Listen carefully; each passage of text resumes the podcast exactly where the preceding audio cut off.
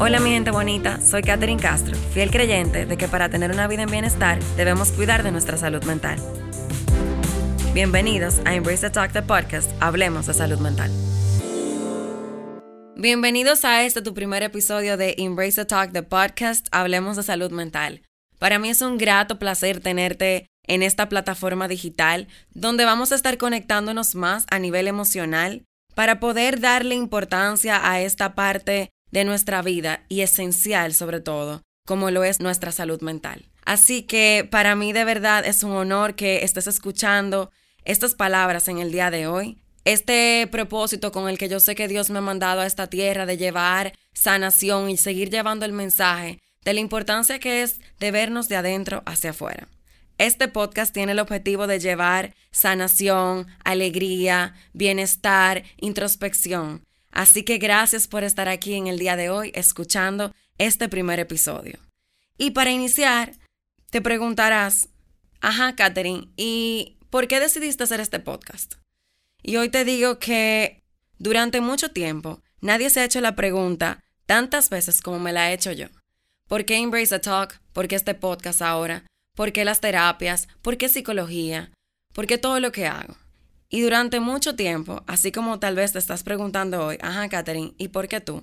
Te cuento que durante mucho tiempo me lo pregunté también.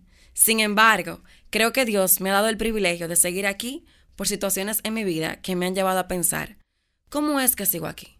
Y cambié el por qué sigo aquí, para qué sigo aquí en esta tierra. Y creo que por haber metido tantas veces la pata, que si las empiezo a contar no termino hoy.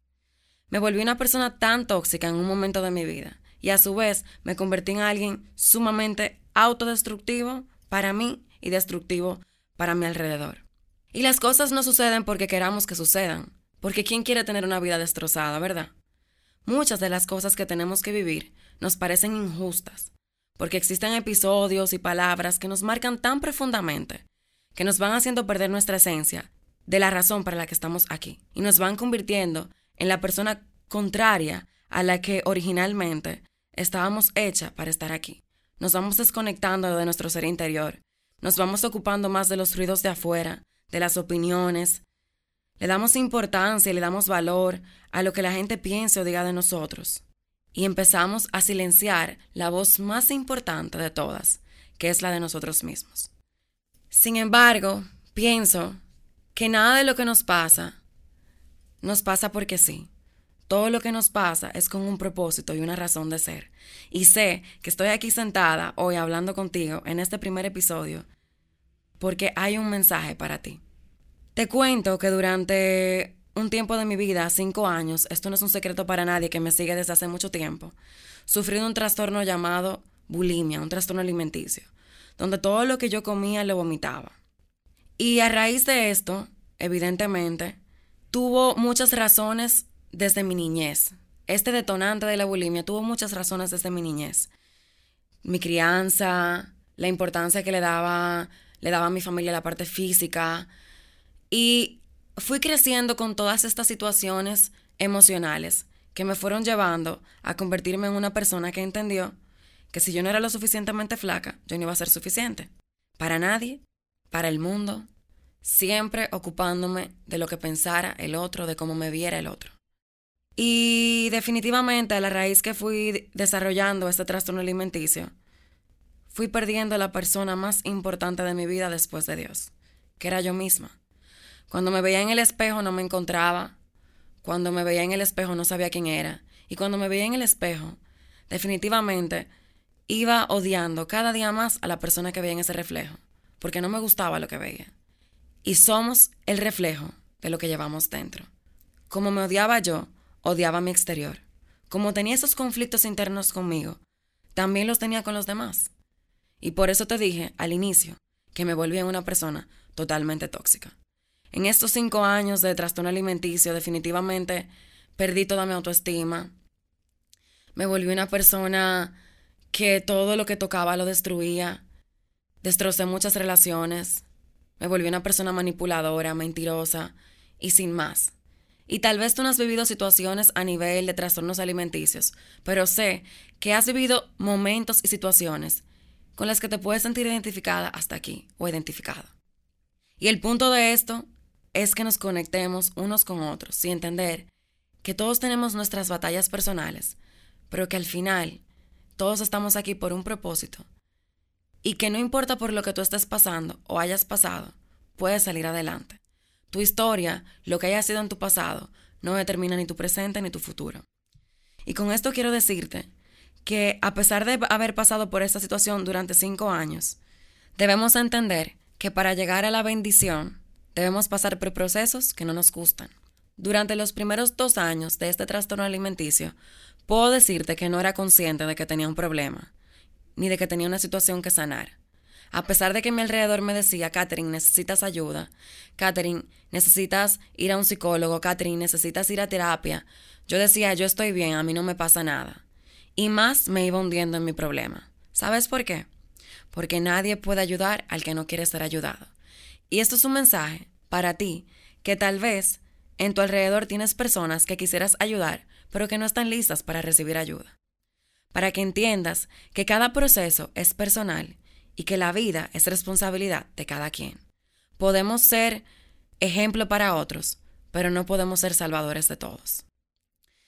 Y con esto quiero decirte que luego de que pasaron estos dos años en los que yo no era consciente de mi situación, llegó un día en el cual me di cuenta que tenía un problema. Y ese día salí a cenar con mis amigas, a tomarme una margarita de chinola, y me comí algo, y ya mi estómago estaba tan herido ya yo no aguantaba ningún tipo de comida, que esa noche al tomarme esa margarita, mi estómago se destruyó tanto, yo sentía como se me quemaba por dentro, que yo me acuerdo que le tiré la tarjeta a mi mejor amiga, le dije, toma, paga tú, me fui a mi casa. Me tiré en la cama a llorar porque me dolía mucho. Yo decía, Dios mío, yo no quiero vomitar porque si vomito me va a doler. Efectivamente, la mente es tan fuerte, entrenamos tanto la mente para cosas negativas, que la mente nos empieza a dominar. La mente me, me ganó esa noche y vomité. Y cuando vomité, lo que vomité fue sangre. Y cuando vi el inodoro lleno de sangre, me asusté. Y cuando levanto la mirada, que me encuentro conmigo en el espejo, que veo todos los vasos capilares de mis ojos rotos, que veo mis dientes manchados de sangre, que miro hacia el inodoro y veo que está manchado de sangre, y me veo, y de verdad me vi ese día hice conciencia, wow, yo necesito ayuda porque yo tengo un problema. Ese día, Catherine tocó fondo. Ese día, yo toqué fondo.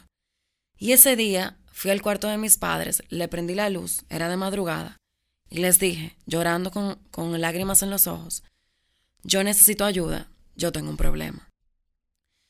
Y con esto quiero decirte que así como llegó mi momento de identificar que tenía un problema, si ya tú identificaste que tienes un problema, no le sigas dando de larga. Si ya identificaste que tienes algo que sanar o que tienes alguna herida que quieres sanar, este es tu momento. No le sigas dando de larga. No te sigas dejando para después. Cuando inicié este proceso de sanación, de ir a terapias, psiquiatras y demás, empecé a sanar. Eso no significó que el proceso fue fácil. No significó que no tuve recaídas, tuve muchas recaídas. Pero fui conociendo lo más importante, mi niña interior. Vi mi crianza, vi de dónde venía todo, vi mis patrones comportamentales y realmente fui conociendo a esa persona que por tanto tiempo había escondido dentro de mí.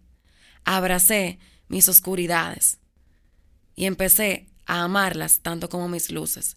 Y en ese proceso de sanación, en ese proceso terapéutico, en ese proceso psiquiátrico, en el cual recibí mucho apoyo, puedo decirte que encontré y conocí a la persona más importante de mi vida, después de Dios, que soy yo misma. Y hoy estoy haciendo este podcast para incentivarte e invitarte a ti a que te conozcas, a que pongas como prioridad tu salud mental, a que no te sigas dejando para después, a que veas que tanto tú como yo tenemos un propósito grande en esta vida, pero que lo más importante es atrevernos a conocer todas esas situaciones que no nos dejan avanzar, a abrazar cada una de nuestras dolencias, de nuestros recuerdos, entendiendo que lo que hemos vivido tiene un propósito en nuestra vida. Recuerda que el que va a terapia no es solamente una persona que tiene problemas. Problemas tiene todo el mundo. A terapia va quien quiere resolverlos. Entonces hoy quiero invitarte a que no sigas dejando tu salud mental para después. Tú eres lo más valioso. Y al final del día, cuando te vas a acostar en la cama, a quien realmente tienes es a Dios y a ti. Es tiempo de que empieces a tener una conversación interna contigo y que abraces lo más importante, tu salud mental y tú. Te quiero dar las gracias por haberme acompañado en este primer episodio de Embrace the Talk, the podcast Hablemos de Salud Mental, en donde el objetivo del mismo es aprender a amarte, aceptarte y aprobarte. Porque al final del día eso es lo que nos toca, abrazar nuestras conversaciones internas. Próximamente tenemos grandes invitados, así que no te lo pierdas. Espero que te sigas conectando con nosotros a escuchar esta grandiosa conversación y que junto conmigo sigamos hablando de salud mental.